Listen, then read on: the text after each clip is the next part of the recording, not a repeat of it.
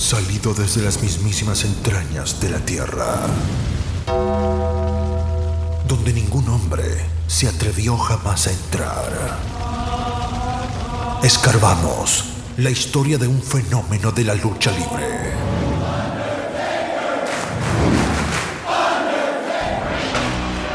El hombre muerto, American Badass, Big Evil, el señor del lado oscuro.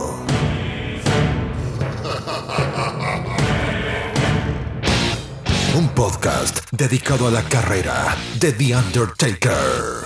La lucha libre en su máxima expresión. Todos de pie, porque llega su anfitrión, Mr. Alex. Esto es Taker Mania Podcast. Bienvenidos.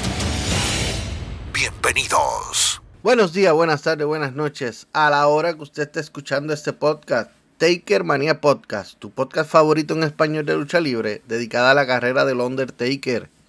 Ya ustedes me conocen y si no, un placer. Mi nombre es Mr. Alex y como en todos los episodios les ando recomendando que pasen y visiten nuestra tienda en línea a la siguiente dirección www.takermaniachop.com.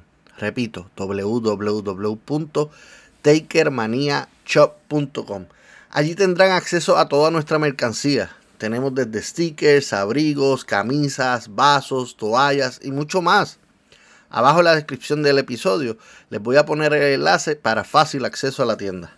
Y sin más preámbulos, nos vamos directo al Rumbo. Así que dale play, Ramiro. El uso legítimo es una doctrina legal que promueve la libertad de expresión al permitir el uso sin licencia de obras protegidas por derechos de autor en determinadas circunstancias. La sección 107 de la Ley de Derechos de Autor de 1976 proporciona el marco legal para determinar si algo es un uso legítimo e identifica ciertos tipos de usos como críticas, comentarios, informes de noticias, enseñanza, becas e investigación, como ejemplos de actividades que pueden calificar como uso justo. Llegó el episodio que vamos a discutir el evento anual de Royal Rumble. Y esta vez, según los eventos cronológicos, estamos hablando de Royal Rumble 1993. Anteriormente ya hemos discutido el génesis de este evento, así que les recomiendo que vayan al episodio número 4 llamado Royal Rumble 1991, Pat Patterson, honor a quien honor merece. Pero eso no quita que vamos a hablar por encimita y vamos a dar los detalles de esta versión del 93. El Royal Rumble es un pay-per-view anual producido por la WWF o la World Wrestling Federation, hoy día WWE, desde 1988. Royal Rumble es uno de los cuatro pay-per-views originales de la promoción, junto con WrestleMania, SummerSlam y Survivor Series. Más tarde fueron apodados los cuatro grandes. Lleva el nombre del combate Royal Rumble, que es una batalla modificada en la que los participantes ingresan a intervalos cronometrados en lugar de comenzar todos en el ring al mismo tiempo. Esta versión es la sexto evento de cronología de Royal Rumble y fue realizada el 24 de enero de 1993. O sea, hoy día se cumplen 29 años de este evento, que se realizó en el Arco Arena en Sacramento, California. El combate Royal Rumble generalmente cuenta con 30 luchadores. Antes de la versión del 1992 no había habido ningún premio para el ganador del combate. En el año 1992 el campeonato mundial peso pesado de la WWF había quedado vacante y se decidió que el premio para el Royal Rumble de ese año sería el título vacante. Para este combate de esta versión de 1993 se decide que el ganador recibirá un combate por el campeonato mundial de la WWF en WrestleMania 9. Ladies and gentlemen, en el evento principal de campana a campana. Damas y caballeros, hemos llegado al evento principal de nuestro episodio, de campana a campana. Relato de las luchas, grandes combates dentro de un ring, campos de batalla. Sientan la adrenalina y furor de parte del Undertaker. De campana a campana. El relato como si estuvieras en vivo. Prepara las palomitas, porque esta lucha comienza en 3, 2, 1. ¡A!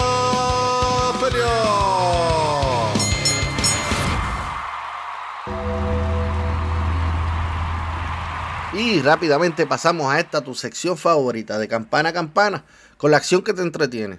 Siguiendo la línea del tiempo del enterrador, recuerden que abajo en la descripción de cada episodio les voy a poner los enlaces de la lucha a discutir. Así que continuamos con el siguiente combate.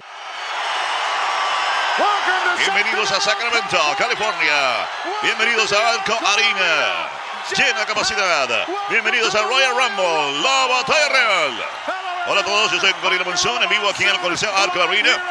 Todo mundo está esperando, cerebro, la gran contienda, la batalla real de 30 hombres y las luchas cuando dos grandes títulos están en juego. Ese audio que acaban de escuchar fue el intro a la batalla real que tuvo lugar, como dije anteriormente, el domingo 24 de enero de 1993 desde el Arco Arena en Sacramento, California, ante una asistencia de 16.000 personas. El evento tuvo una lucha Dark Match, una lucha en parejas y tres luchas individuales.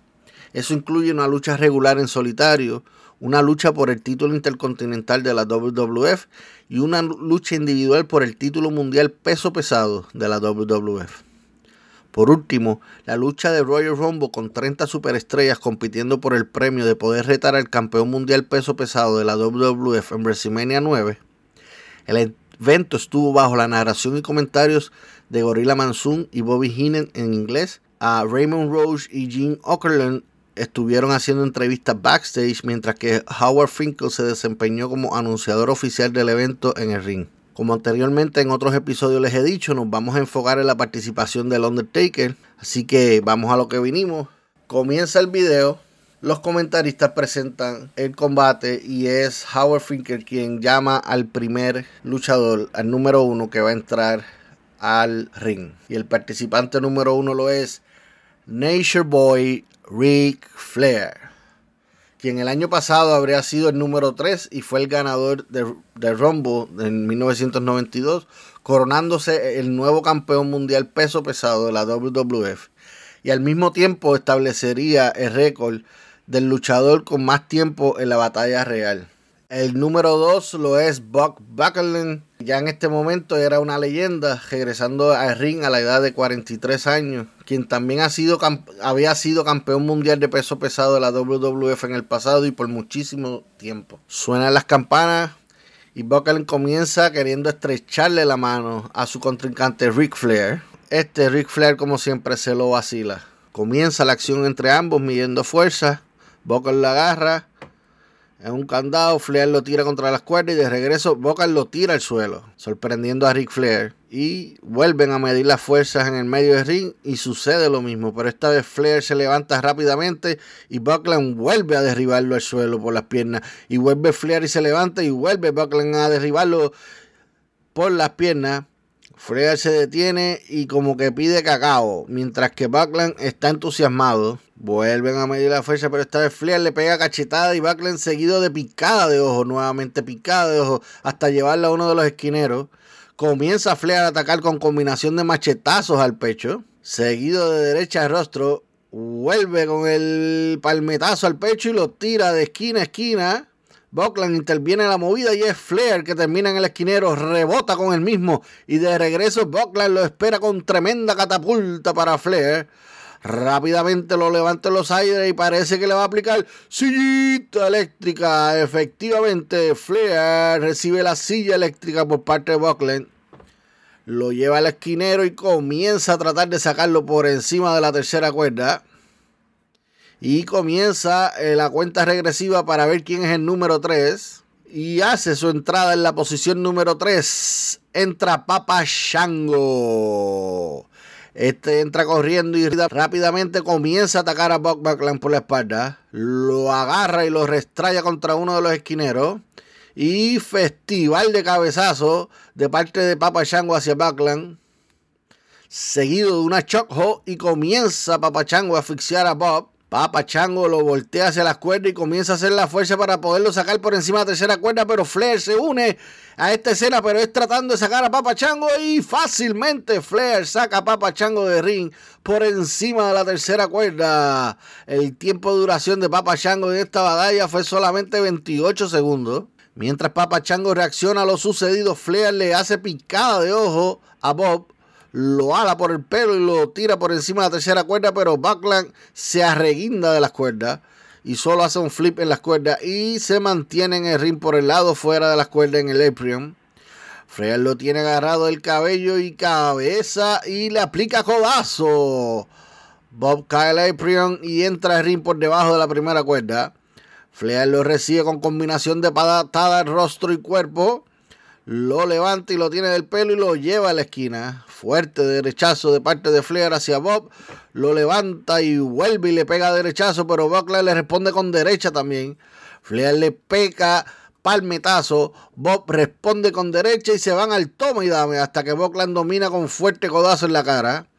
Buckland lo tira de esquina a esquina y es cuando Flair impacta la esquina y se arrodilla pidiendo cacao. Mientras Buckland trata de sacar a Flair por encima de la tercera cuerda. Y cuenta regresiva para el número 4. Se acerca el contingente número 4 a la lucha y resulta ser Mr. Million Dollar Man, Teddy Biasi, es el número 4 en entrar a la batalla real. Entra y rápido comienza a castigar a Backland con combinación de derechas. DiBiase tira pop contra la cuerda y lo recibe con codazo al pecho. Continúa el ataque. Uno, dos, tres derechas al rostro de Backland. Se le une Flair a atacar al veterano. Ambos atacan ahora con patadas al cuerpo. Lo agarran entre los dos para sacarlo por encima de la escuela. Lo están intentando. Ambos haciendo fuerza, pero no pueden. El veterano le salió durito.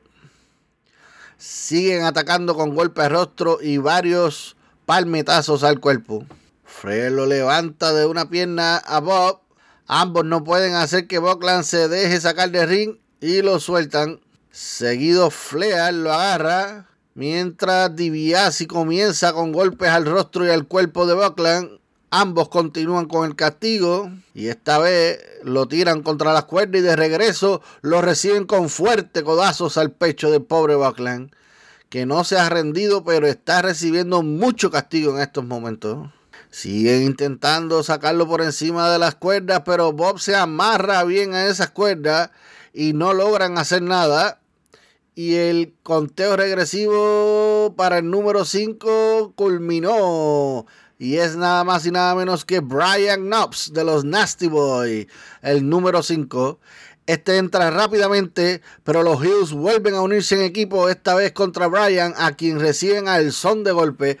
Tiran a Brian contra la escuela, este los esquiva al golpe y de regreso le aplica doble lazo al cuello tumbando a ambos al suelo, derecha para Diviasi, derecha para Flair, vuelve derecha para Diviasi, derecha para Flair, vuelve por tercera vez, Brian sigue con derecha para Diviasi, igual derecha para Flair, aprovecha a Brian, lo coge por el cabello y lo choca cabeza contra cabeza, choque de trenes, Diviasi al suelo mientras que Flair Brian lo agarra y lo tira por encima de la tercera cuerda, pero Flair se agarra de las cuerdas y no cae. Se queda en el Ephraim por fuera de las cuerdas colgando de ella.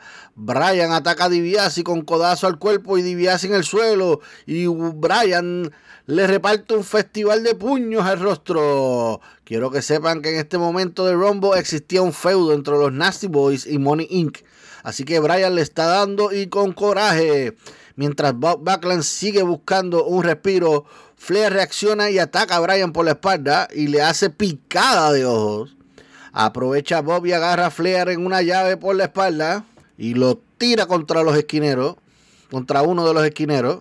Mientras DiBiase trata de ponerse de pie. En una esquina vemos a Brian atacando a DiBiase, mientras que en la esquina opuesta Bob es quien está atacando a Flair. Ambos faces están tomando el control de la batalla. Flair logra bloquear el ataque de parte de Buckland y le da rodillazos seguido de picada de ojo. Brian en la otra esquina tiene las piernas de DiBiase fuera por encima de la tercera y sigue haciendo fuerza.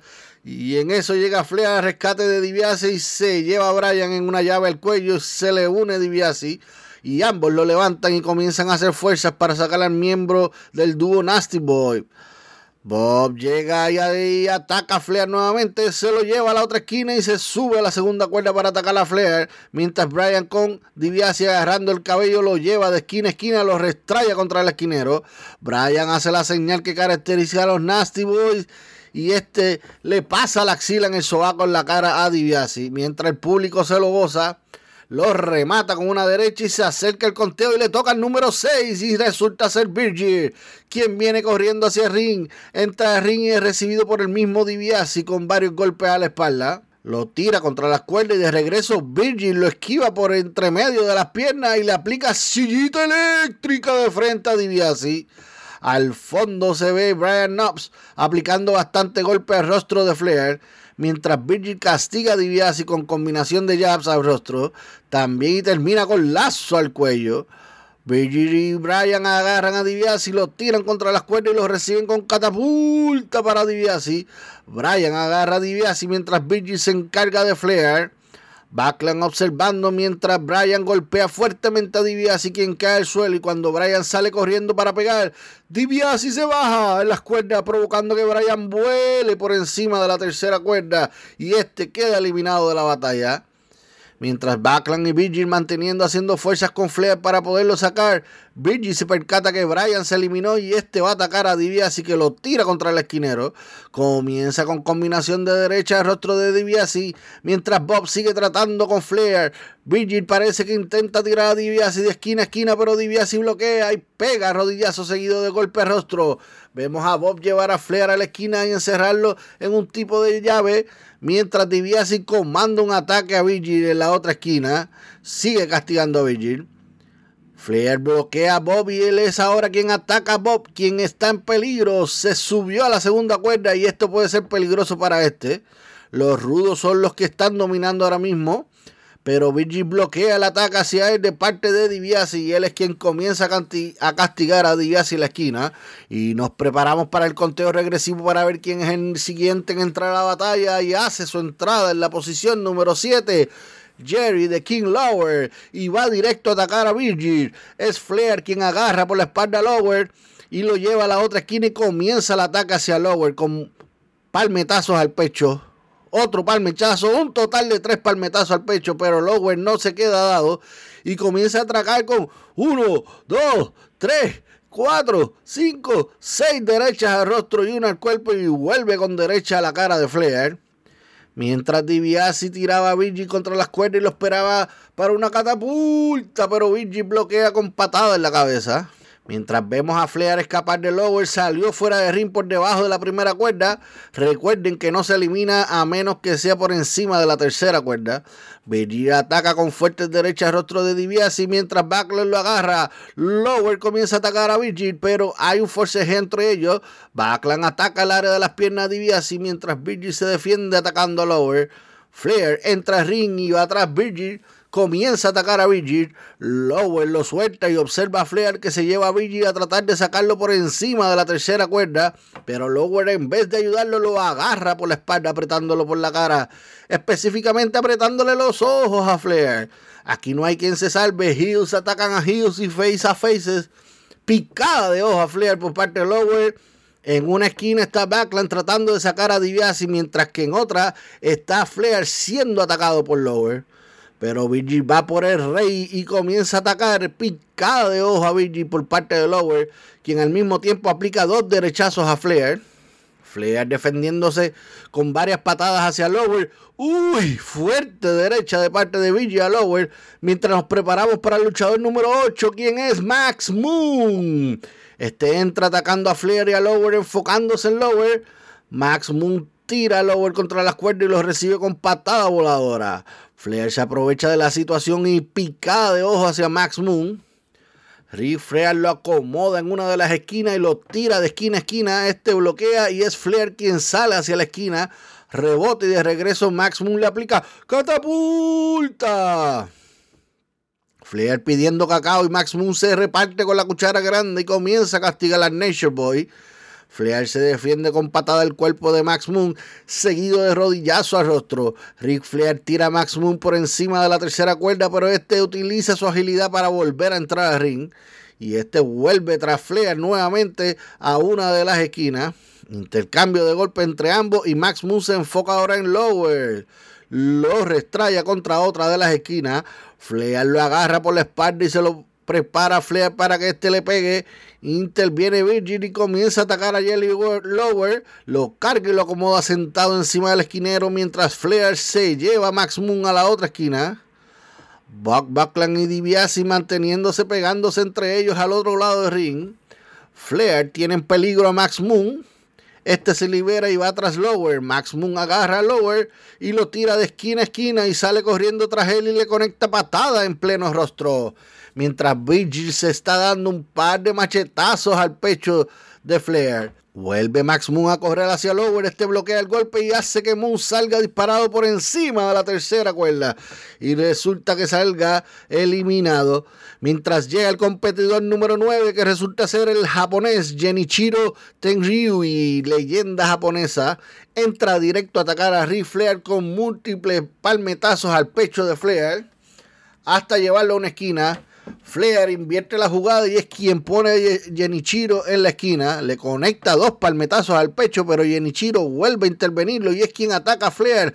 Uno, con dos, tres, cuatro, cinco, seis palmetazos a Flair. Y este vacila con la situación y cae boca abajo en la lona y le pide cacao al japonés. Vemos a Virgil subido en la segunda cuerda golpeando a Lower, quien está en el esquinero recibiendo todo el castigo. En otras palabras, vemos en otra parte vemos a DiBiase atacando a Genichiro mientras Flair y Backlund observan desde la distancia. DiBiase continúa con el castigo hasta llevar al japonés a la esquina y continúa atacando Flair. Se encarga de Virgil mientras Bob Backlund trata de sacar a Jerry Lower. Cada cual con lo suyo. Y vemos a Flair poniendo en peligro a Virgil, quien está reguindado de la tercera cuerda en el Eprion, pero Virgil se la ingenia para poder volver a entrar a ring, mientras Jenny Chiro continúa su estrategia de palmetazos y esta vez la víctima es DiBiase. Lower tratando de sacar a Backland le acomoda una de las piernas en la tercera cuerda. En total solo han entrado nueve luchadores a la competencia, de esos quedan seis dentro del ring en estos momentos. Ahora Lower tiene a Backlund sentado arriba en el mismo esquinero y ejerciendo fuerza. Bob corre peligro en estos momentos y está preparado para recibir a la otra superestrella que se acerca y el número 10 lo es Mr. Perfect. Rápidamente Mr. Perfect sale corriendo hacia ring y creo que va en busca de Rick Flair, al que irónicamente hace un año atrás este salía a Rumble acompañándolo y estuvieron juntos casi todo el año 1992 juntos. Perfect se sube al Eprion, señala a Flair, le dice unas palabras y entra por él. Flair lo recibe con picada a los ojos y lo rinconó en uno de los esquineros y comienza a atacar con palmetazos al pecho. Perfect contraataca con varios golpes de rostro y palmetazos al pecho de Flair e intercambian de lugar. Y ahora Flair, quien está en el esquinero, los comentaristas en español recalcan que está pautado para el día siguiente en Monday Night Raw una lucha entre ambos con la estipulación Loser Leave Town Match en donde el perdedor se vería obligado de dejar la WWE para siempre. Flair y Perfect parece que no quieren esperar. Rodillazo de parte de Perfect a Flair. Lo agarra y lo acomoda en la esquina. Flair aplica, aplica picada de ojo a Perfect. Aprovecha Flair y se sube a la tercera cuerda, pero Perfect lo agarra y le aplica un body slam contra Lona y Flair cae en el medio de ring. Mientras Jenny Shiro observa. Perfect busca impulso y hace una maniobra que castiga el cuello de Flair y va tras él. Lo levanta del suelo. Flair responde con rodillazo en las partes medias de Perfect y remata con picada de ojo. Lo agarra por el pelo a Mr. Perfect lo lleva a la esquina y varios machetazos al pecho de Perfect, pero este lo bloquea, intercambian lugares y es Perfect que comienza a castigar con esos fuertes palmetazos. Lo tiene en la esquina mientras se sube a la segunda cuerda y está rifando 10 puños y Flair compró los 10 boletos. 1, 2, 3, 4, 5, 6, 7, 8, 9, 10 puños seguidos. Perfect aprovecha el hype y sube a Flair a la tercera cuerda y comienza a hacer fuerza para sacarlo. Mientras Backland tiene igualmente a DiBiase en una de las esquinas y Genichiro observa a Virginia Lower atacándose cada uno. Y por ahí viene el número 11 y lo es Skinner. Este entra y rápido ataca a Mr. Perfect. Eso ayuda a Mr. Flair de salvarse de caer fuera del ring. Skinner agarra Perfect. Flair aprovecha y le pega, mientras Skinner le aplica fuerte picada de ojo a Perfect y Flair lo abofetea.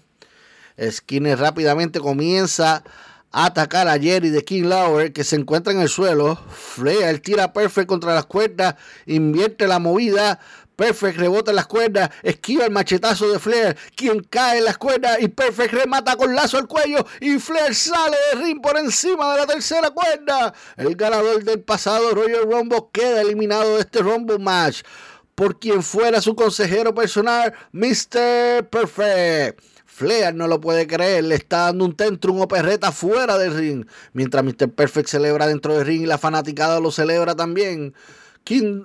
Jerry de King Lower aprovecha que Perfect está distraído y ataca por la espalda a la perfección hecha hombre. Ataca con múltiples derechas rostro y comienza a asfixiarlo en una de las esquinas. Virgil llega a atacar a Lower por la espalda y lo agarra y sale Skinner y comienza a atacar a Lower. Chiro Tenryui continúa esta vez haciendo fuerza en una de las esquinas contra Bob Buckland Mr. Perfect tiene Skinner en una llave al cuello, a lo que luego le pega Perfect en el rostro. Virgil tiene a de patadas a DiBiase quien se encuentra en la lona recibiendo el castigo. Skinner lleva Perfect a las cuerdas, le pega en el cuerpo seguido de la cara, aprovecha y le da un golpe a Virgil. Lower restrae la cabeza de Genichiro contra la lona, pero Perfect lo agarra y le pega un machetazo al pecho del rey. Lower se levanta molesto y le hace frente y Perfect rápido comienza a atacar con varias derechas. Y recibimos al siguiente luchador en el número 12. Entra Coco Beware. Corriendo con los calzones bien arriba. Coco comienza un ataque ante la estrella japonesa. Varios golpes y cabezazos. Vuelve con cabezazo. Y se voltea y le pega derechazo a Skinner. Se dirige a Lower que se encuentra en una de las esquinas y le pega fuertemente. Mientras se sube más los pantalones. Tiene mucha energía Coco Beware en esta lucha. Le hace un bailecito y golpe al rostro. Pasamos a Kine que se encuentra oficiando a Bob Buckland en la tercera cuerda. Coco Beware aplicando los 10 golpes en el rostro a King Lower, quien está en la esquina. Perfect y Virgil dándole un festival de patadas a DiBiase, quien no sale del suelo en esta lucha. Buckler levantando a Skinner desde una de las esquinas tratando de sacarlo por encima de la tercera cuerda.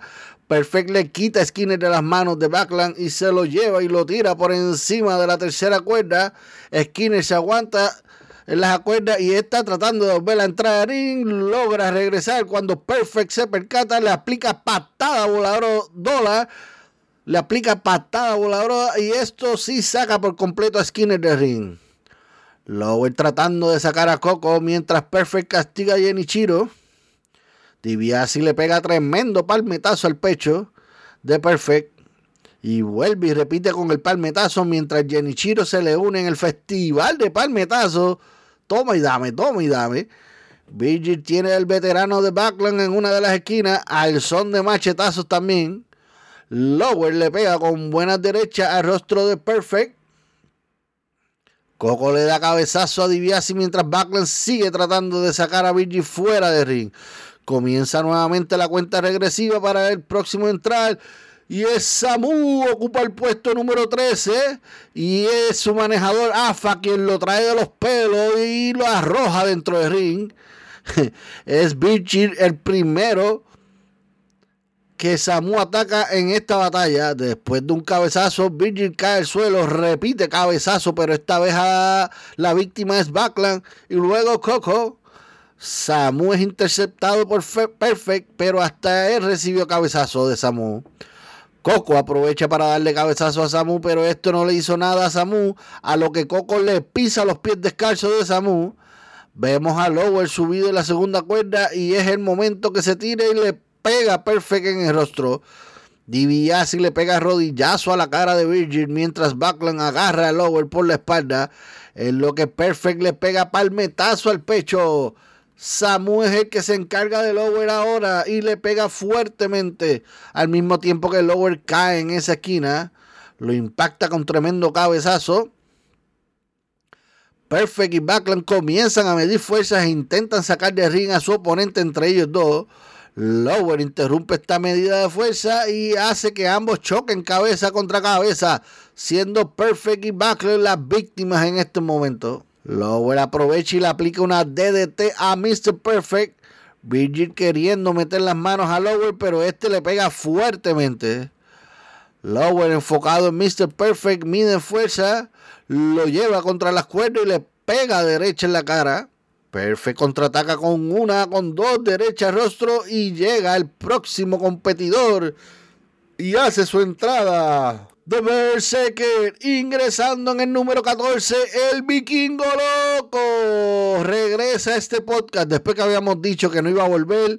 Aquí está The Berserker entrando a Royal Rumble. Este entra y es atacado por Virgil y por Coco al mismo tiempo. The Berserker comienza a tirar golpes a lo loco y logra pegarle a varios entre ellos Lower, Perfect, Genichiro, Backland, Samu, DiBiase, vuelve a pegarle a, Perfect y a Lower, sigue tirando golpes a todo aquel que se le acerca y va a la esquina donde se encuentra Genichiro y le pega también al mismo tiempo, le vuelve a pegar a Coco y a Backland.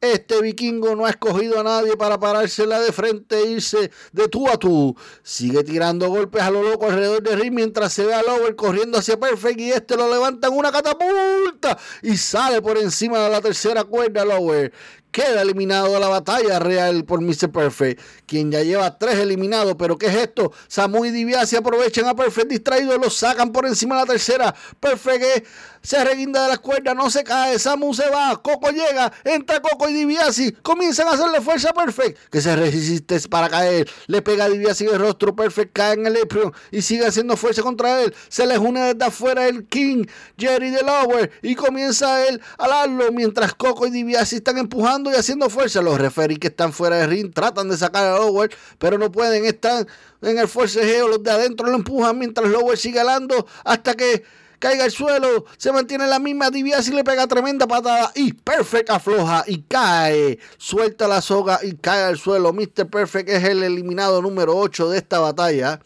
y se van al toma y dame entre Lower y Perfect fuera de ring. Los referees tratan de separarlo.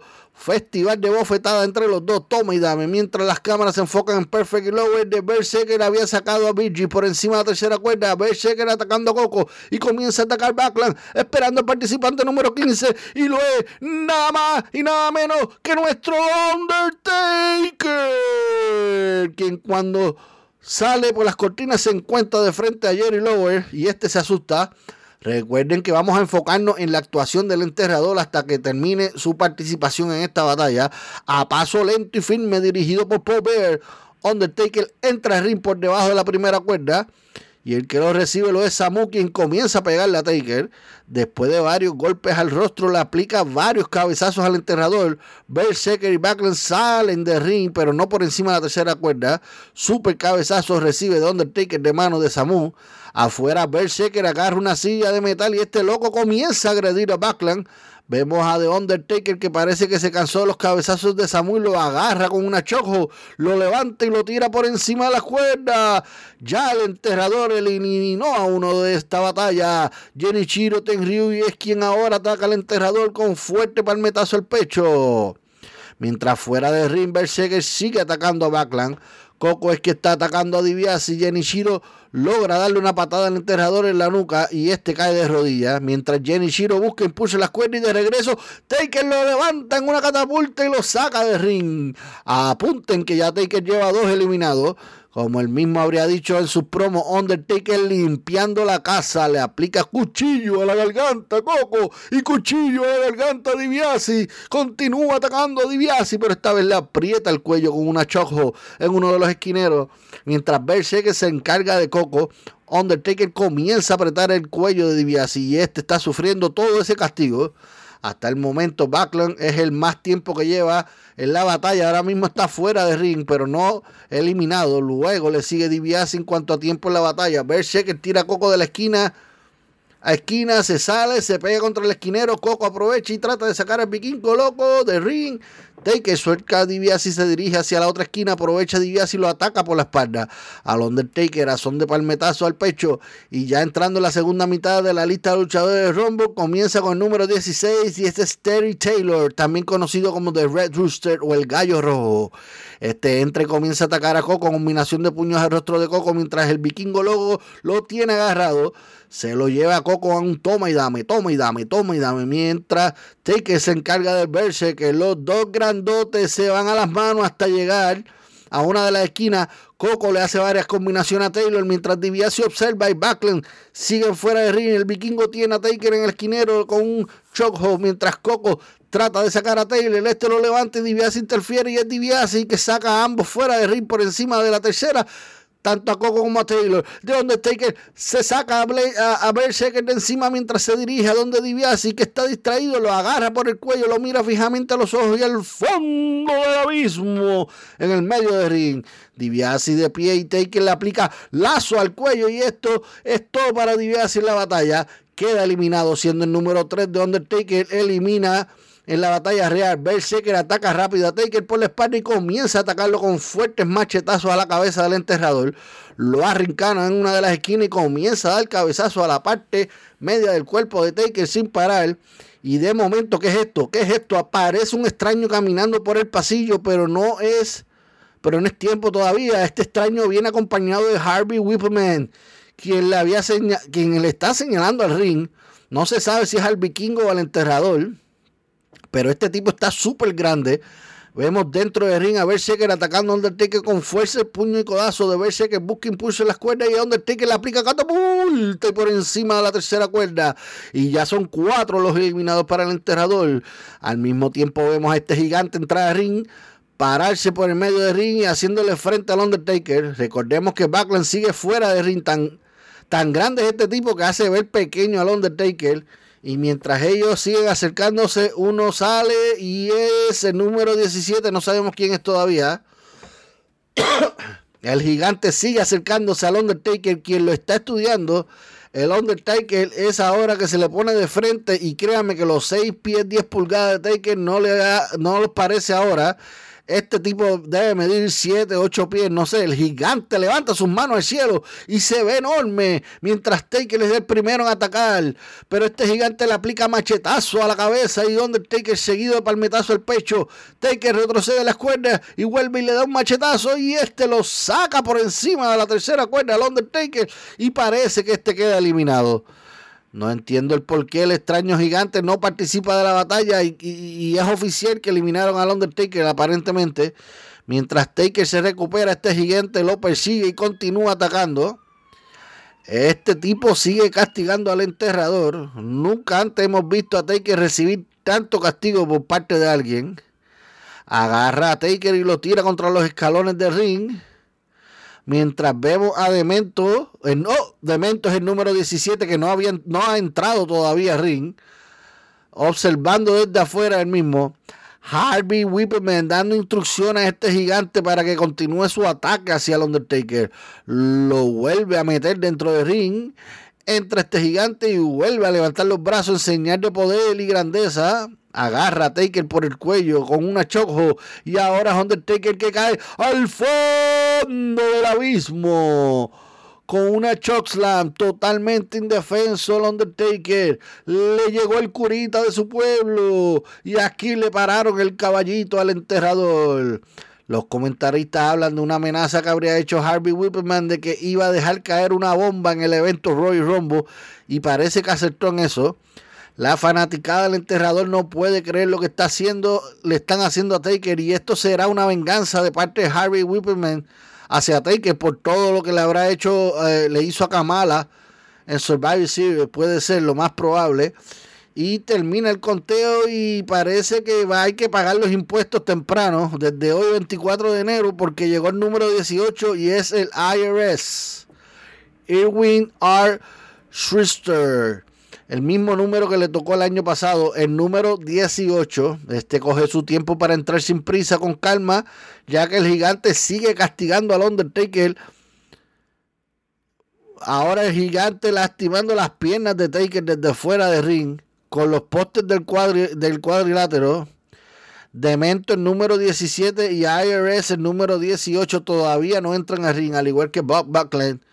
Continúa el castigo sobre el enterrador. Salen todos los referees a poder controlarlo hasta que éste decide retirarse con una actitud triunfante. Ya dentro del ring, IRS y Demento golpean a Buckland antes de pelear entre sí. Buckland está muy cansado y se le nota al veterano, quien fuera el número 2 y sigue aquí. Ya Undertaker eliminado de la batalla, vamos a darle bastante velocidad a esto. Y el número 19, vamos a darle para adelante rapidito. El número 19 es el invicto desde que llegó a la empresa. Tatanka, que tiene una reacción de la fanaticada bastante buena. Paul Bear regresa donde Undertaker lo revive con el poder de la urna. Sigue intentando levantarse y apenas puede caminar, caminar por el ataque por sus en sus piernas.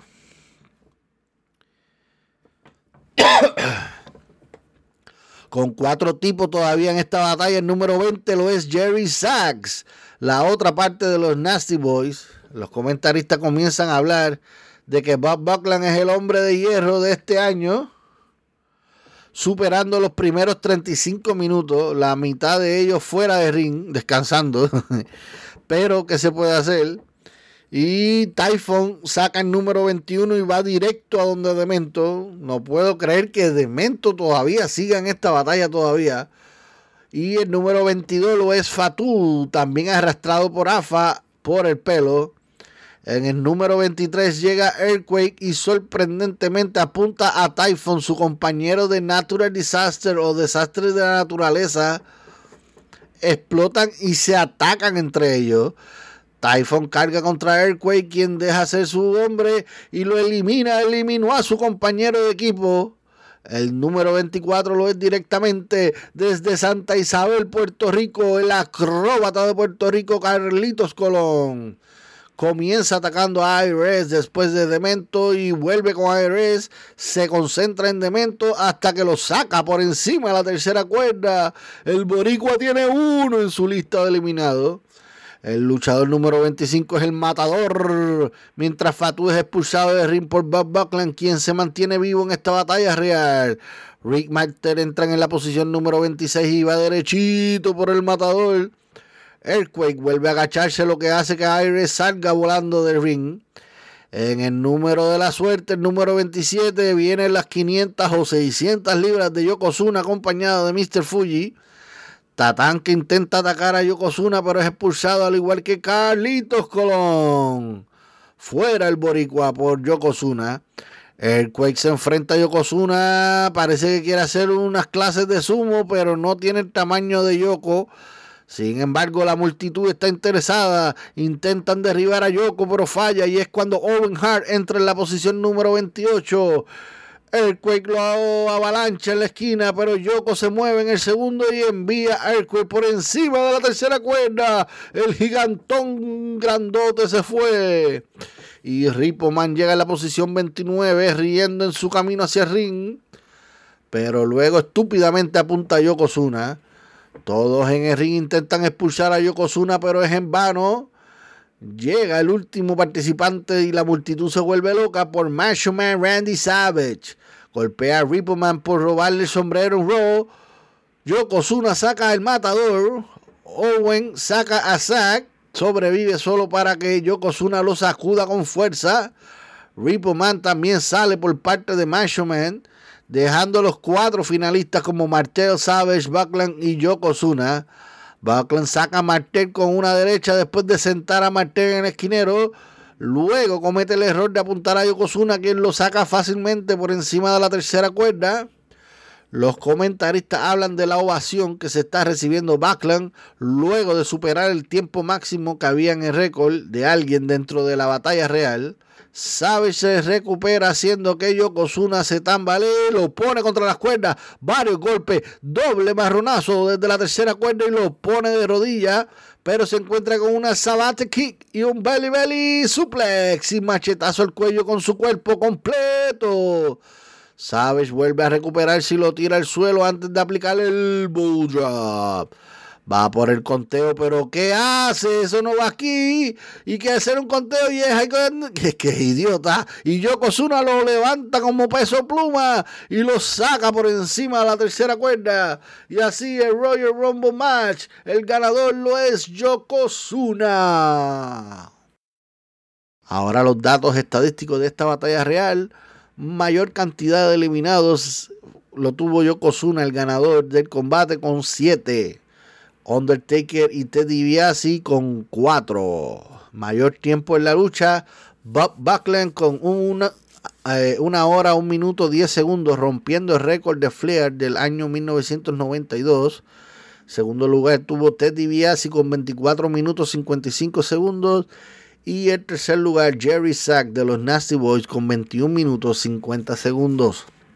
Y los números del Undertaker entró en la posición número 15. Como dije anteriormente, eliminó a cuatro personas: Samu, Genichiro Tenrui, Ted DiBiase y The Berserker. Y fue el eliminado número 15 de la competencia por un gigante desconocido. Que luego en los próximos episodios hablaremos más acerca de él. Quien no era parte del Rumble y su total de tiempo en la misma fue de 4 minutos 14 segundos. Y eso fue todo en la sección de campana a campana. El relato como si estuvieras en vivo y a todo color. El contenido que te entretiene y te hace recordar cuando éramos pequeños frente a la televisión viendo lucha libre. No te vayas. Ya viene la mejor parte. Aquí, en Taker Mania Podcast. Con Mr. Alex. Anteriormente yo había acordado con mi equipo de producción que en los eventos de Royal Rumble que sean tan largos no íbamos a tener autopsia. Pero en este caso tengo que hacer una excepción. Y me disculpan que el episodio salga un poquito más largo de lo planificado. Pero la razón es porque en este podcast se ha hablado de él anteriormente en otras autopsias de otros luchadores.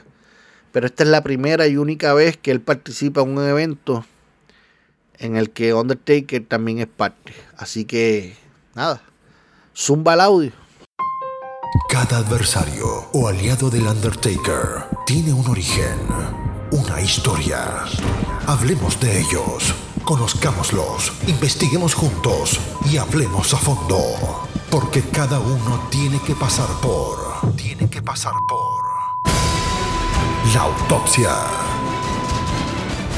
La autopsia. Nació el 18 de julio de 1948 en el barrio Jauca de Santa Isabel, una comunidad agrícola en el sur de Puerto Rico. Uno de siete hijos que emigró a Brooklyn, New York en 1961, junto con el resto de la familia. Su nombre de nacimiento fue Carlos Edwin Colón González. Cariñosamente se le llama Carlitos Colón o simplemente Carlos Colón. Desde Santa Isabel, Puerto Rico el acróbata de Puerto Rico, Carlitos Colón. Soy boricua, tú lo sabes, soy boricua, mi amor es Puerto Rico, soy boricua. Debido a su admiración por los luchadores Antonio Roca y Bruno San Martino, Colón se convirtió en miembro del gimnasio en el que entrenaba en Nueva York, practicando movimientos de lucha libre y limpiando el lugar de vez en cuando para pagar sus cuotas. Su dedicación y afabilidad le ayudaron a ganarse el respeto de sus compañeros, así como que algún otro combate de lucha libre. Para su primera pelea profesional hay diferentes versiones en los medios. Algunos dicen que fue en Connecticut, otros dicen que ocurrió en Boston, Massachusetts. De esas dos teorías tienen igual información en que fue el 16 de febrero del 66, cuando luchó contra Bobo Brasil. Otros medios dicen que fue en el mismo gimnasio que entrenaba en una pequeña cartelera independiente. Eventualmente se convirtió en un luchador itinerante en los estados del este de los Estados Unidos y en Canadá, pero ubicándose en el territorio de Central State Wrestling en Kansas City, Kansas. El 11 de septiembre del 66 ganó una batalla real de seis hombres en el evento principal de la noche. Al ganar esa batalla, ganó la oportunidad de retar varios días después al NWA Central State United States Heavyweight Champion, The Viking. La lucha se votó para el 17 de septiembre de ese mismo año y duró y tuvo la, y tuvo la estipulación de la lucha mejor dos de tres caídas. La lucha duró 27 minutos 16 segundos y fue ganada por el vikingo. Luego, Colón se mantiene activo en la promoción luchando con luchadores como Luke Graham, Thor Kamata, Mike DiBiase, Bob Gale. A mediados del 68 es llamado a luchar a New York para la World Wide Wrestling Federation, la WWF, siendo utilizado para elevar otros talentos como si fuera un Jover, pero en ese tiempo era normal, en lo que los luchadores adquirían experiencia y la compañía ponía la confianza en ellos. Durante el año que estuvo en la empresa, estuvo en combates con Lou Albano, Gorilla Monsoon, Johnny Rhodes, Bull Ramos, Bridget de Kentucky Butcher, Thunderbolt Patterson, Profesor Toru Tanaka, entre otros. Al igual hizo equipo en pareja con luchadores como Arnold Sackland, Pete Sánchez y Víctor Rivera. En junio del 69 comienza una corrida de seis meses en la International Wrestling Association Montreal, la IWA Montreal, con Bob Lagavin y Johnny Rowe. En IWA Montreal tiene grandes luchas contra Anthony Starks, The Green Hornets, The Mongols, Bipo Anguiro, The Garvin Brothers, Ronnie Garvin y Terry Garvin, el dúo de Don Taylor y Eddie Kretschmann. Allí conoce a Abdullah the Butcher y a Iván Koloff, con quienes comienza una relación de profesional slash amistad slash odio con ambos. Esta relación con Abdullah hace que este le recomiende a Carlos Colón a Stu Hart del territorio de Stampede Wrestling hace su debut en esta promoción bajo el nombre de Carlos Belafonte el 10 de abril del 70 contra José Quintero. Es aquí donde Carlos comienza a dar inicios de estalerista, de cartelera y de poder ser la cara de alguna empresa.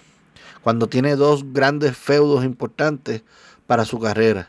El primer feudo contra Gil Hayes, en donde Carlos dominó en todas sus luchas, y el otro feudo fue el comienzo del feudo que duró toda su carrera y fue contra el Stamping North American Heavyweight Champion Abdullah the Butcher. Y digo toda su carrera porque ambos mantuvieron esa riña por todos esos años y se enfrentaron en más de 80 luchas entre ellos en diferentes compañías de lucha libre profesional. La primera de estas fue el 13 de mayo de 1970, pero fue el 21 de mayo del 70 cuando Carlos recibe la oportunidad de retar a Abdullah de Butcher por el máximo título de la empresa. Y fue una difícil victoria para la máquina de guerra Abdullah de Butcher. Entre noviembre y diciembre del 70, Carlos trabaja para Pacific Northwest Wrestling, ganando 14 de los 15 combates en que participó.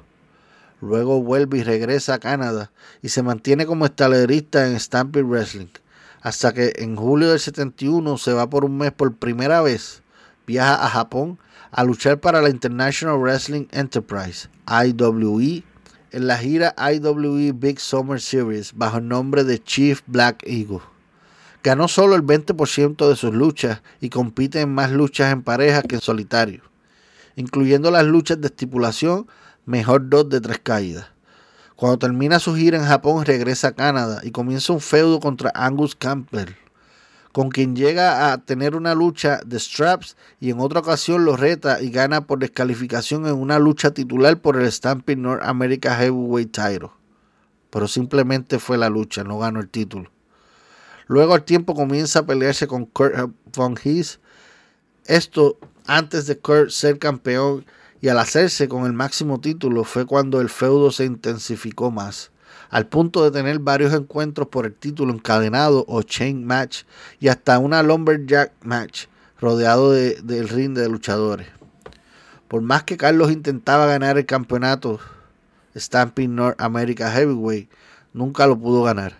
Se mantuvo activo en la promoción haciendo luchas en pareja, uniéndose a gente como Danny Babbage, Q Porch, Super Hawk, pero fue junto a Gino Caruso que tuvo más éxito en la división en parejas. Ya en 1973, Carlos comenzó a mirar fuera de Canadá y a luchar esporádicamente en otras promociones como la American Wrestling Association, AWA, National Wrestling Federation, NWF, All South Wrestling, Islands, ASWA. Luego, el siguiente paso de Carlos Colón cambiaría su vida y la de todos los puertorriqueños. Pasamos a cosas serias. Prepárate. acomódate y no permitas que nada te aparte. Porque se viene el Blueprint. Sintiendo nostalgia y notando un vacío en la escena de la lucha libre puertorriqueña, Colón regresó a Puerto Rico en 1973. Colón, junto al luchador de origen croata Víctor Jovica y el luchador profesional estadounidense Gorilla Monsoon, fundaron en 1973 a Capital Sport Promotion, promoción de lucha libre profesional con sede en Puerto Rico. Capital Sport Promotion comenzó a hacer giras por toda la isla y con la era dorada del boxeo en Puerto Rico, limitada solo a Ponce y al área metropolitana de Puerto Rico, Capital Sport Promotion llevó sus espectáculos a muchas ciudades del interior del país, donde la gente no estaba acostumbrada a ver eventos deportivos en vivo dentro de un ring. Como resultado, los espectáculos de Capital generalmente llenaban los estadios en estas ciudades pequeñas. Como dato histórico, Capital Sport Promotion agotó las entradas para 30.000 espectadores en Bayamón durante más de 15 espectáculos consecutivos. Los luchadores de alto perfil llegaban a ganar entre 3.000 y 5.000 dólares por cada fin de semana. En 1983, Riquín Sánchez asumió como principal promotor de la Capitol, además de convertirse en uno de los locutores de la organización en los programas de televisión. Y a él se le une Hugo Sabinovich. Tiempo después, Sánchez y su productora R&F Television abandona la promoción por algunos desacuerdos con la administración. Después de esos hechos, Sabinovich se convirtió en el principal conductor de los programas en la televisión que tenían grandes ratings todos los sábados y domingos. Capital Sport Promotion fue miembro de la National Wrestling Islands desde 1979 hasta finales del 88, cuando Gorilla Monsoon se va de la promoción como el, mercado seguía siendo un territorio candente y lucrativo dentro de la organización, la presencia del campeonato mundial de peso pesado de la NWA se volvió omnipresente en los grandes eventos, representando predominantemente por lo que fuera el campeón de turno del campeonato mundial de peso pesado de la NWA. Llega el 88 y en resumen pasa la triste tragedia de la muerte o asesinato de Bruce Brody. En este podcast hablamos un poco de lo sucedido en el episodio llamado El verdadero debut de Mark fue con Bruce Brody, del 18 de febrero del 2021. Les recomiendo que pasen y escuchen ese episodio en donde, como dije antes, hablamos un poco sobre lo sucedido, las recomendaciones a ver y o escuchar para más detalles de lo sucedido. Regresando, después de la muerte de Brody y la publicidad negativa que siguió, Capital Sport Promotion pasó por algunos años difíciles tuvieron un proceso largo para limpiar la imagen y el nombre de la empresa, a lo que llevó que a mediados de la década del 90 la organización cambió su nombre oficial a World Wrestling Council. Las mujeres también comenzaron a tener una presencia cada vez mayor en la organización durante esta década. La WWC ha tenido muchos frutos y muchas bajas también. Al día de hoy es una de las promociones que se ha mantenido activa a pesar de haber superado huracanes en Puerto Rico, pandemia y el crecimiento de otras compañías de pro wrestling en la isla. Actualmente tienen cuatro títulos activos. WWC Puerto Rico Heavyweight Champion, WWC Tag Team Champion, WWC Television Championship y WWC Universal Heavyweight Championship. El primer título de lucha libre en tener el nombre de Universo fue el Campeonato Universal de la WWC, que se creó en el 83 mucho antes que el de la WWE. Eso es un dato para que sepamos todos. Los títulos que han sido descontinuados que la, organización tenía son como WWC North American Heavyweight Championship, WWC Junior Heavyweight Championship, WWC North America Tag Team Championship, WWC Latin America Heavyweight Championship, WWC Caribbean Tag Team Championship, WWC Intercontinental Heavyweight Championship, WWC Dominican Republic Heavyweight Championship, WWC Hardcore Championship, WWC Women's Championship y WWC Caribbean Heavyweight Championship. Adicional a eso, la compañía no solo daba espectáculos en Puerto Rico, sino que también viajaba a diferentes islas del Caribe como San Croix, San, de Trinidad, Tobago y República Dominicana. Regresando a Carlos Colón, luchó durante una época en la que las estrellas locales como Barrabás, Hércules Ayala, José Rivera, Miguel Pérez Sr., Compartió el centro de atención con luchadores internacionales como Abdullah de Butcher, El Santo, Mil Máscaras, Dos Caras, Wild Samoan, Afa Mr. Fuji, Moondogs, Dino Bravo, King Tonga, entre otros.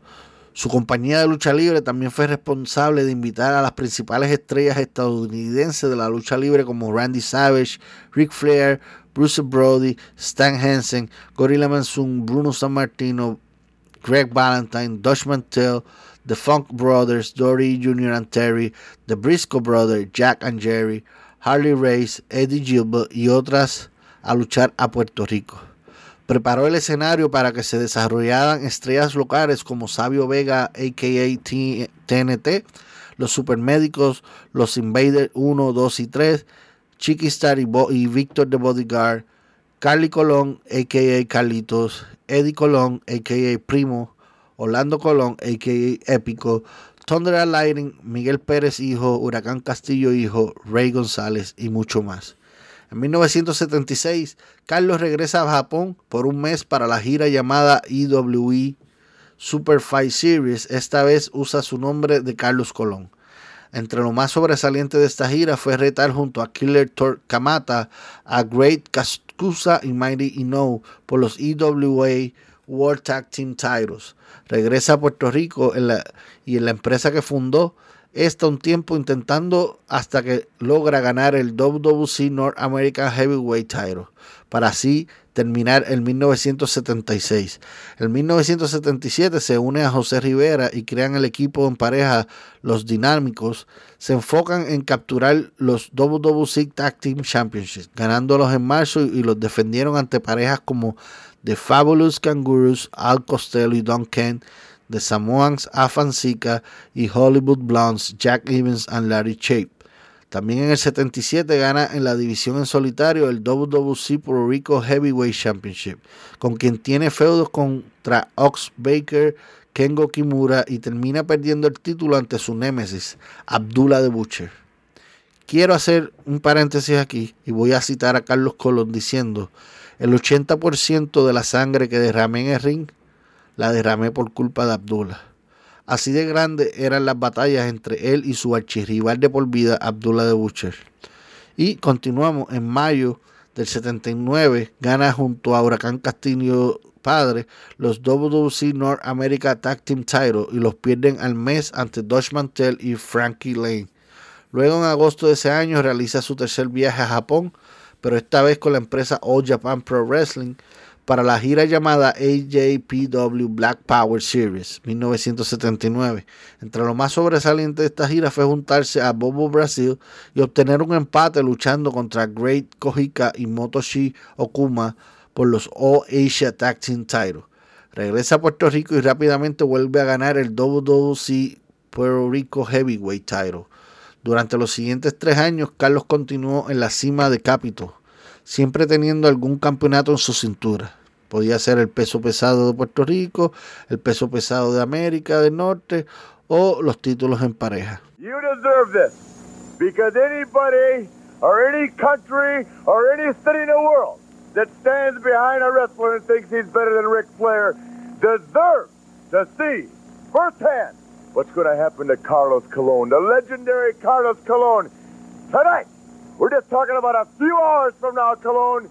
Tonight, right here at San Juan, I'm coming to town. How do I look, Carlos, huh? Custom made from head to toe. The most gorgeous human being on the face of this earth. And the greatest wrestling machine that professional wrestling's ever known. I got a few scars on my head. They look real good with this $500 custom-made suit, don't they, huh? They look real good with its 10 pounds of gold worth 25 grand. They look real good on a man that likes to be called the best. The. El 6 de enero del 83, Colón derrotó a Ric Flair en un combate por el Campeonato Mundial Peso Pesado de la NWA. Sin embargo, el resultado de este encuentro no se hizo oficial ni se transmitió por televisión. Flair recuperó el cinturón en un cambio de título fantasma que tuvo lugar el 23 de enero del 83. Más tarde ese año, Colón requirió hospitalización debido a una lesión luego de una lucha contra Bruce Brody. Esta pérdida fue publicada y apareció en todas las portadas de los periódicos principales de la isla, El Nuevo Día y El Vocero. Dos semanas después, Colón derrotó a Brody en una revancha. En diciembre del 83, Capital Sport Promotion inicia una disputa entre Colón y Flair, que incluyó una parodia en la que el campeón de la NWA criticó el título de Capital, alegando que él era el único campeón del mundo real, lo que llevó a un combate para determinar al campeón indiscutible del universo. El encuentro encabezado un evento realizado en Bayamón el 18 de diciembre del 83. Uno de los grandes combates de la historia de la lucha libre. Flair ensangrentado, Carlitos ensangrentado. El momento de echar el resto. ¿Quién es el mejor? Está por comprobarse. Flair quiere hacer trampa, pone la bota en la cuerda. El público protesta, el árbitro Billy Caputo se da cuenta. Y es ahora Flair quien empuja al árbitro. Carlito busca distancia. ¡Wow! Se lo llevó en verdadera tremenda. Le pone las espaldas planas. Ahí está la cuenta. No lo consigue. Machetazo por parte de Flair. Carlito lo lleva a las cuerdas. Viene, intenta derribar de hombros. Carlito lo bloquea. Se lo lleva en tabla. Pone las espaldas planas. Momento para la historia, amigos. ¡Wow! Carlitos acaba de retener el campeonato mundial del Consejo Mundial de Lucha, venciendo a Nature Boy Ric Flair. Tremendo triunfo para Carlitos Colón. Colón ganó limpiamente y como resultado el Campeonato Mundial Peso Pesado de la WWC pasó a llamarse el Campeonato Universal Peso Pesado de la WWC. En entrevistas posteriores, Flair ha declarado que el título de la NWA no estaba en juego para ese combate. Carlos Colón siguió dominando el roster y al pasar los años también viajó al extranjero a luchar para otras empresas como Mid Atlantic Championship Wrestling, Southwest Championship Wrestling, Championship Wrestling from Florida, American Wrestling Association, International Champion Wrestling, South Atlantic Pro Wrestling, entre otras. En el 1988, dentro de la Capital Sport Promotion, gana el torneo la Copa de Gillette en la final ante AFA y ese mismo año gana por primera vez el WWC Television Title.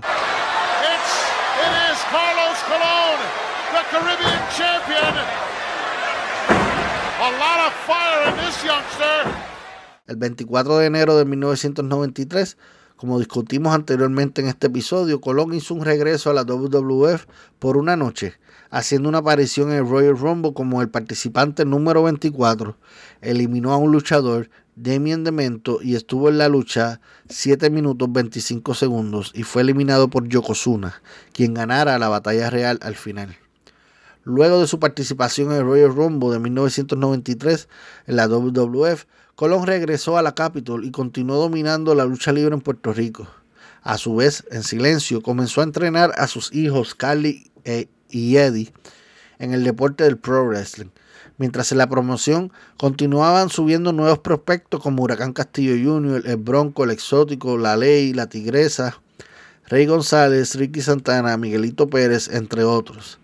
En 1995 la promoción cambia de nombre oficialmente a World Wrestling Council, WWC, y con esto vino muchos nuevos feudos contra, para Carlos, incluyendo un gran feudo que duró tres meses contra King Mabel por el WWC Universal Heavyweight Title. También tenemos que mencionar los feudos contra Jim Steele, también contra el Nene, Mr. Huge, el Bronco y Dutchman Till.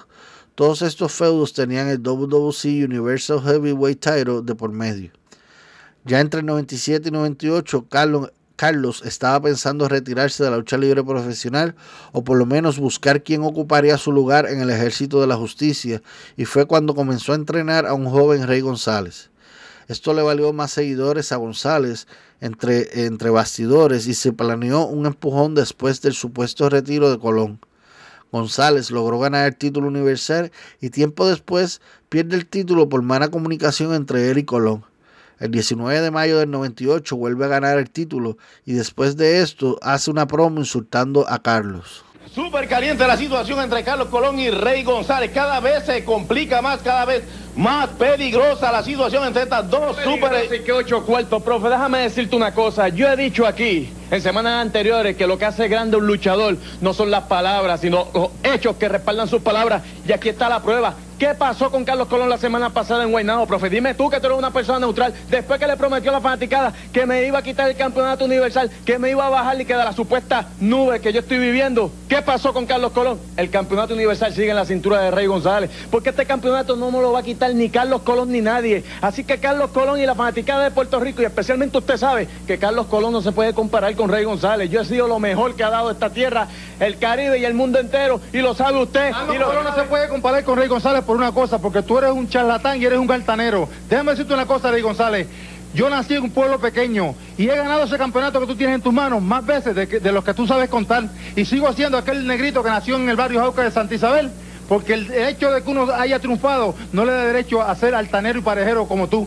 Y el compromiso que le hice a la fanaticada, quiero aquí reiterarlo ante esta cámara y reiterártelo a ti. Porque ese campeonato yo te lo voy a quitar de González aunque sea la última cosa que yo haga. Porque yo creo que la única forma que tú puedes coger un poquito de vergüenza es cuando se te quite ese campeonato. Porque tú crees que con ese campeonato eres dueño del mundo y que eres un dios. Y está bien equivocado, Rey González. Eso es lo que le molesta a Carlos Colón. Él ha ganado 15 veces el campeonato universal y lo que ha hecho en 20 o 30 años, yo lo he hecho en poco tiempo y eso es lo que a ti te molesta, Carlos Colón. Acepta lo que yo soy me molesta, pero miren, mire caballero, si yo fui el que te ayudé a ti a desarrollar la figura 4 y te ayudé a ganar ese campeonato, pero jamás en mi vida yo pensé que te ibas a convertir en el monstruo que te has convertido ahora. Y déjame decirte una cosa, que nunca, no había tenido la oportunidad de decírtelo a ti cara a cara, te lo digo ahora, me faltaste el respeto en tu propiedad por dos razones. Número uno, que yo jamás en mi vida pensé que iba a llegar tan bajo y por eso me sorprendiste. Y la segunda razón, de que estábamos en tu propiedad. Pero ahora yo quiero retarte a ti a que te atreves a faltarme respeto como lo hiciste a ti porque te voy a romper los dientes, Rey González. Y es cuando comienza el feudo entre maestro contra alumno. La figura 4 a Rey González.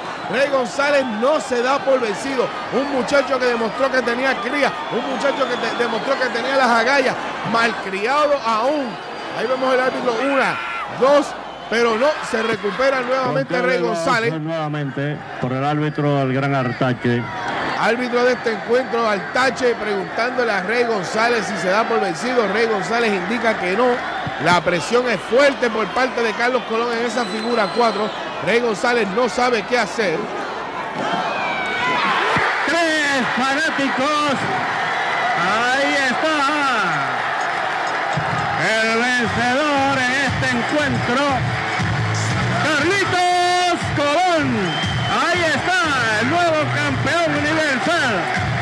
27 minutos, el nuevo campeón universal, Carlitos Colón, acaba de vencer a Rey González. Fue en aniversario 98 que comenzó el feudo de Carlos Colón contra Rey González. Un año después, Carly comenzó a aparecer en eventos de la WWC como camarógrafo. González comenzó a burlarse de él, lo que echó más leña al fuego con el feudo contra Colón padre.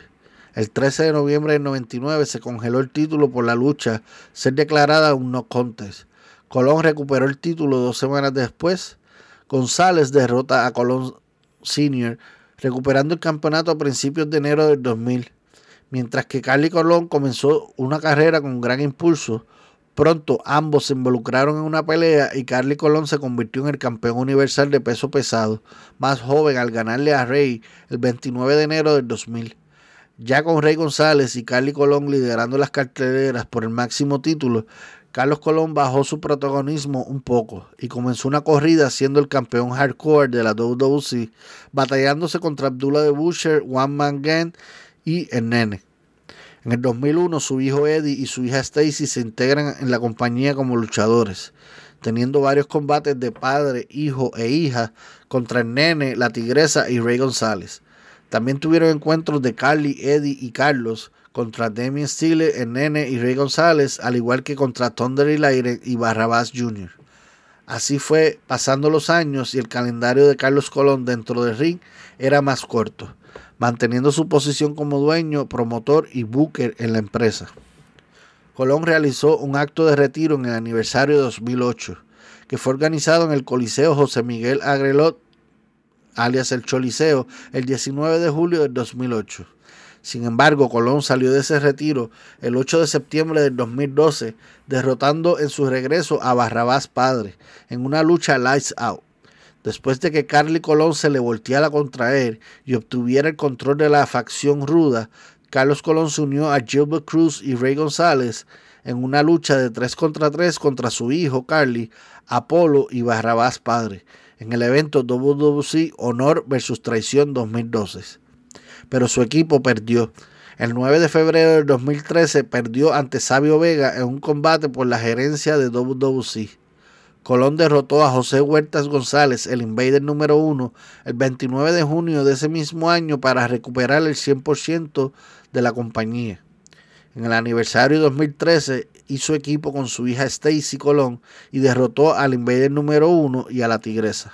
Known for its vibrant culture, stunning beauty, and rich history, Puerto Rico is also home to some of the most passionate fans in all of sports entertainment. And for over 40 years, one legendary performer has captured their hearts and imaginations like no other. From Puerto Rico, Carlos Colon. Carlos Colon began his wrestling career in 1967, plying his trade throughout the United States before settling on his native island of Puerto Rico. It wasn't long before Colon revolutionized the sports entertainment landscape by founding the World Wrestling Council, Puerto Rico's premier wrestling promotion. Carlos Colon is one of the great entrepreneurs in wrestling. And without a doubt, Carlos Colon was a cultural icon in Puerto Rico. Colon is credited as the father of Puerto Rican wrestling, blazing a trail for countless up and coming athletes, including his own sons, with whom the Colon family legacy has been cemented as one of the most prolific in history. Whether it be his rabid fan base, business savvy, or family values, Carlos Colon is certainly the crown jewel of the Caribbean. And it is with great honor that we welcome him into the WWE Hall of Fame, class of 2014. El 5 de abril del 2014, Colón fue nombrado oficialmente miembro del Salón de la Fama de la WWE clase del 2014. Esta clase fue completada por The Ultimate Warrior, Jake Roberts, Lita, Paul Bear y Mr. T. Fue admitido por sus hijos Eddie y Carly y su sobrino Orlando en la ceremonia oficial realizada en el Smoothie King Center en New Orleans, Luisiana. WWC realizó una serie de homenajes, el primero de los cuales estuvo a cargo de su familia inmediata.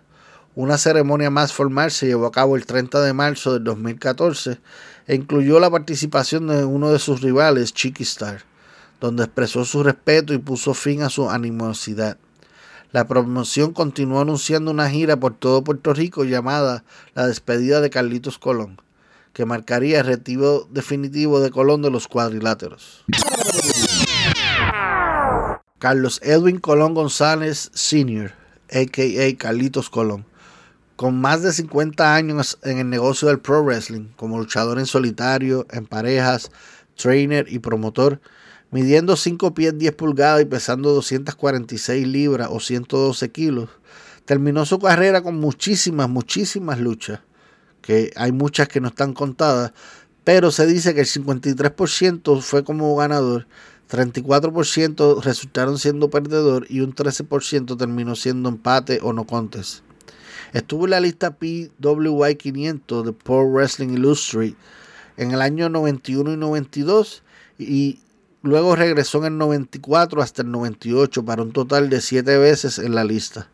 Actualmente está en dos salones de la fama, WWE Hall of Fame clase del 2014 y el Wrestling Observers New Later Hall of Fame clase del 2015. Eh, tiene varios títulos tanto en solitario como en pareja, los cuales más se destacan 26 veces WWC Universal Heavyweight Champion, nueve veces WWC Puerto Rico Heavyweight Champion, ocho veces WWC North American Heavyweight Champion, cuatro veces WWC Television Champion, tres veces WWC Tag Team Champion, tres veces WWC North America Tag Team Champion, dos veces WWC Hardcore Champion, una vez WWC Junior Heavyweight Champion, y una vez Stampy International Tag Team Champion. Sus movidas finales era la famosa figura 4, También utilizaba el cabezazo saltando y utilizaba el senton bomb desde la segunda cuerda. También tenía movimientos característicos como running power slam, one arm atomic drop, swimming neck breaker, vertical suplex y la dormilona.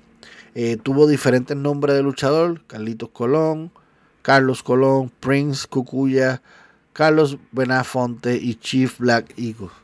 Eh, el apodo que siempre se le ha reconocido ha sido el acróbata de Puerto Rico y oficialmente, adicional de que tuvo muchas parejas, equipos en pareja, pero eh, equipo como tal oficial era el, equipo del equipo dinámico junto a José Rivera. Fue entrenado por Barbarroja y él fue entrenador de muchas personas, pero más sobresale eh, su hijo Carly o Carlito, su hijo Eddie o Primo Colón, su sobrino Orlando o Épico Colón, su hija Stacy Colón, también la luchadora Ibeliz, José Rivera Jr. y Ray González. En lucha de, en relación al Undertaker, ambos compartieron el cuadrilátero en una ocasión, ambos fueron participantes del Royal Rumble Match 1993. Antes de terminar la autopsia, quiere dejarle parte del mensaje en español que Carlos Colón dio el día que fue inducido al Salón de la Fama de la WWE. Yes, WWE Universe, I'm proud to say, soy boricua. Buenas noches. Quiero primero que nada darle gracias a Dios por las cosas bonitas que están pasando en mi vida. Gracias por darme salud, por darme una buena familia y una carrera llena de logros que culmina de esta forma en el Salón de la Fama de la WWE. También quiero dar gracias a una señora que a la edad de ochenta y pico de años viajó desde Nueva York para estar aquí conmigo y compartir este momento glorioso. Esa señora fue la que me trajo a este mundo, la que me enseñó valores, la que me enseñó a andar por el buen camino, mi señora madre, la señora Rosa Estel González. I love you, mother. There you are. A mi esposa, que por 40 años ha estado conmigo en mis logros y en mis momentos difíciles. Nancy, I love you. A mis hijas, Stacy, Melissa y mis hijos Carlito y Eddie. A mi hermano José que se encuentra aquí, a mi sobrino Lito y Danny, a un grupo de buenos amigos de Puerto Rico que quisieron hacer el viaje para compartir este gran momento conmigo y un montón de otros boricos que yo sé que están regados por aquí por el Coliseo. Yo acepto este reconocimiento y para mí es un honor que ser exaltado al Salón de la Fama de la WWE, clase del 2014. Y acepto ese logro y esa exaltación a nombre de mi pueblo puertorriqueño y de todos los latinos alrededor del mundo. Yo espero que esta exaltación le abra las puertas a otros puertorriqueños o latinos a que sean exaltados al Salón de la Fama. Muchas gracias. Thank you very much.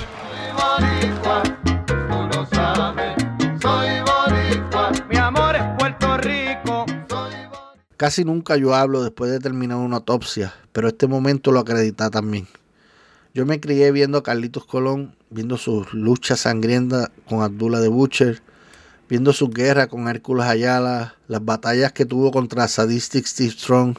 Uf, ese tipo siempre me dio miedo. Recuerdo cuando Rey González lo traicionó a él y al ejército de la justicia. Y muchos, muchos más recuerdos de Carlos Colón y, de muchos otros luchadores eh, en WWC, igual que en la IWA.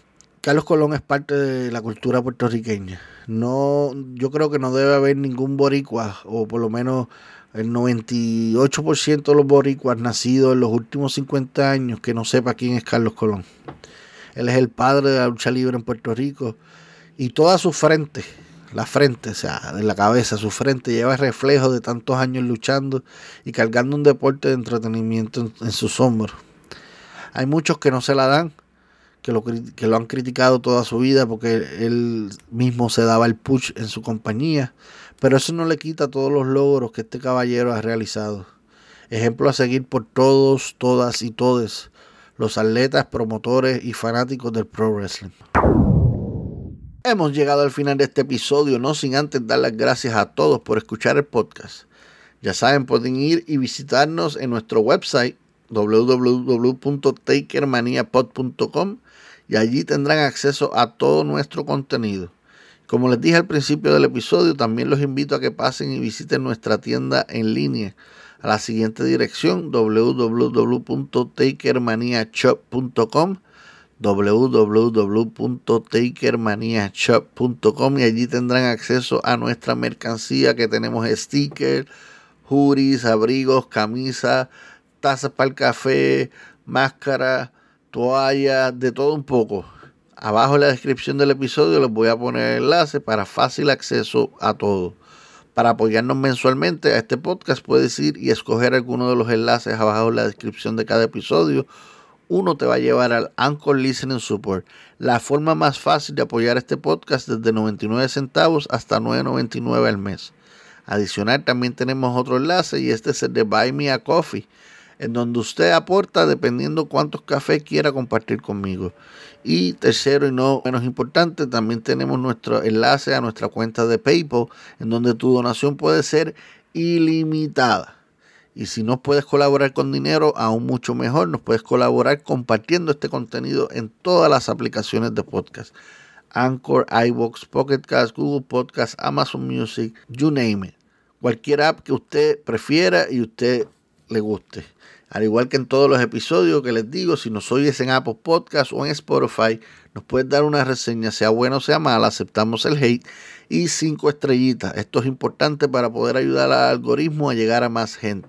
Lo importante es seguir este contenido y mejor aún compartirlo con todos tus seres queridos. Y si no tienen o no quieren bajar ninguna de esas aplicaciones de podcast, los puedes buscar en YouTube dale para allá, dale subscribe y fuertemente a la campanita de notificación para que cada vez que tengamos un audio nuevo, YouTube te notifique que hay episodio de paquete nuevecito. Ayúdanos con tu like en cada video y a compartirlo con otros.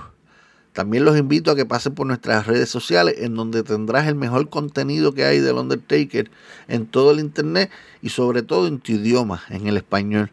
Nos puedes buscar en nuestro fanpage de Facebook, Takermania Podcast, fanpage en Facebook, Takermania Podcast y también nos puedes buscar en Twitter, Instagram y ahora en TikTok como arroba TakerManiaPod. Arroba TakerManiaPod, repito, en Twitter, Instagram y TikTok, arroba TakerManiaPod.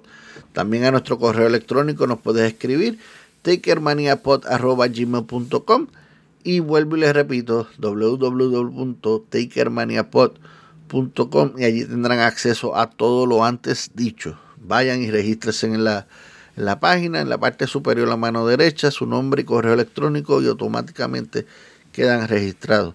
Gracias a todos ustedes por apoyarnos, a todos los artistas que contribuyan en este proyecto con sus talentos, tanto a la creadora de todas nuestras artes, a Destiny Sky, también a nuestro fotógrafo oficial, a Junior, y a nuestro ingeniero de sonido, el señor Ramiro. Abajo les voy a dejar sus redes sociales para que vayan y capen el mejor contenido de cada uno de ellos.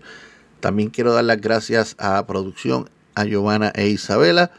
Y muchísimas gracias a todos ustedes por nuevamente darme otra oportunidad de poder compartir este proyecto con cada uno de ustedes.